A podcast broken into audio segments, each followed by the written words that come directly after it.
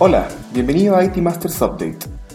Acompáñanos cada lunes a revisar las noticias más relevantes del mundo IT, para que comiences la semana mejor preparado. Hoy es 10 de enero y esto es lo que necesitas saber. Los clásicos dispositivos BlackBerry llegaron al final de su cuerda el martes 4 de enero.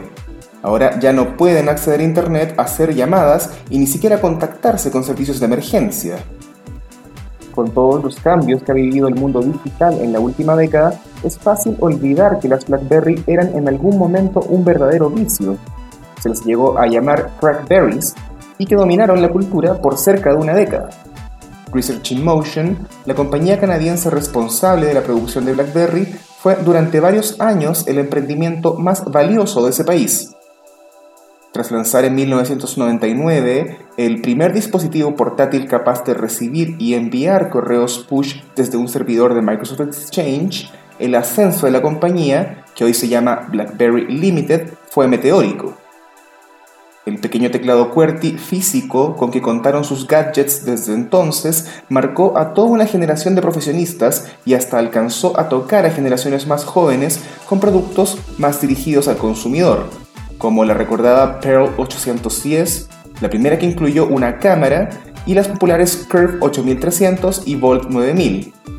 Lamentablemente, Research in Motion se durmió en los laureles y no alcanzó a reaccionar a tiempo a la llegada de Apple y Google al mercado de smartphones. Todas las movidas que la compañía realizó desde entonces fueron infructuosas para recuperar su gloria.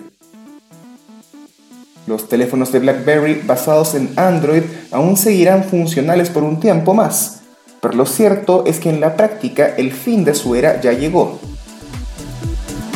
En otras noticias, se suceden las demandas y acusaciones contra las grandes compañías tecnológicas. Esta semana, los reguladores antimonopolio de India acusaron a Google de prácticas desleales, mientras Francia multó a esta misma compañía con más de 150 millones de euros por dificultar que los usuarios de Internet se nieguen a ser seguidos por cookies. Facebook también recibió una sanción por 60 millones de euros bajo esta misma justificación. Pero el más preocupante de los litigios fue una demanda antimonopolio presentada por California Crane School contra Google y Apple, es bien sabido que Google paga una cantidad de dinero a Apple para ser el buscador por defecto en su navegador Safari y por lo tanto también en sus millones de dispositivos iPhones y Mac. Pero la relación podría ser en realidad mucho más profunda. La demanda incluye varios puntos conflictivos. Google compartiría la información de sus ganancias por búsquedas con Apple, mientras que la compañía de la manzana daría trato preferencial a Google en todos sus dispositivos. Los directivos de ambas compañías incluso se reunirían en secreto de forma frecuente para definir estrategias conjuntas. Algunas de estas acciones incluyen comprar o asfixiar financieramente a potenciales competidores de Google. Además, todos los años, Google pagaría miles de millones de dólares a Apple para que éste no ingrese en el mercado de las búsquedas. Todos estos puntos son, por supuesto, profundamente nocivos para la libre competencia, por lo que la demanda exige que se prohíban los acuerdos y que Apple y Google sean fracturadas en compañías separadas e independientes. Finalmente, la ex multimillonaria y fundadora de Theranos, Elizabeth Holmes, que hasta hace pocos años era clasificada como la próxima Steve Jobs, fue encontrada culpable de cuatro cargos de fraude a inversores y se expone hasta 20 años de cárcel y una multa de 250 mil dólares por cada uno de los casos.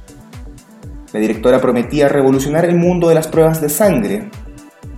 El sistema de Feranos permitiría realizar cientos de pruebas clínicas con solo una gota de sangre, reduciendo exponencialmente los tiempos y el dinero necesarios para tener un panorama completo de la salud de un individuo. Una afirmación que se comprobó completamente falsa, pero que mantuvo convencidos por casi 10 años a un gran número de inversores de Silicon Valley, que ayudaron a hacer crecer el fraude. El proceso da cuenta de las mínimas evidencias que hay que presentar para convencer a multimillonarios supuestamente expertos en inversiones tecnológicas. También hace evidente que la fama de muchos de los grandes unicornios de la tecnología podría estar sostenida solo sobre un buen discurso de venta y mucha publicidad.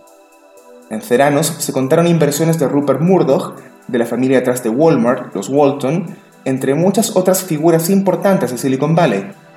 En la mesa directiva de la compañía se encontraban, por ejemplo, personajes como Henry Kissinger y James Maltese. Eso fue todo por esta semana. Suscríbete a este update en iTunes, Spotify o Stitcher. Visita itmastersmat.com y acompáñanos también en nuestro canal de YouTube IT News. Hasta la próxima.